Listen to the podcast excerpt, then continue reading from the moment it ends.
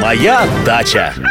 Территория буйного роста. Здравствуйте, здравствуйте! В эфире информационно-познавательная, садово-огородная и цветочно-декоративная программа «Моя дача». В студии Михаил Воробьев.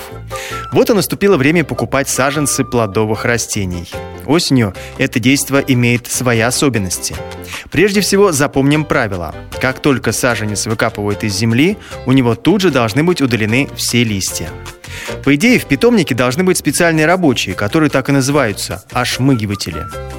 Если вы делаете это самостоятельно, то запомните. Листья удаляют, проводя рукой от корня к макушке.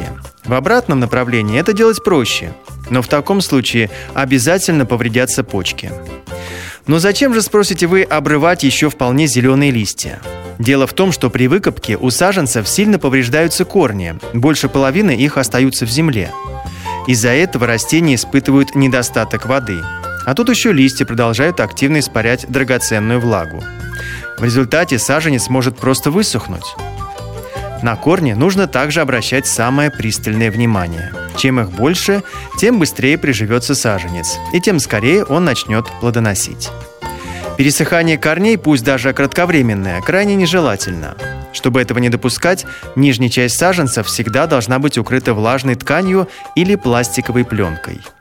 Особенно это касается транспортировки. Поток воздуха может необратимо высушить корни всего за несколько десятков минут.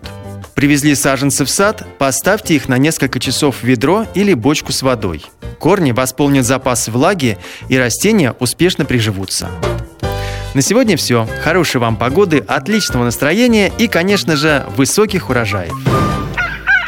Моя дача. Территория буйного роста.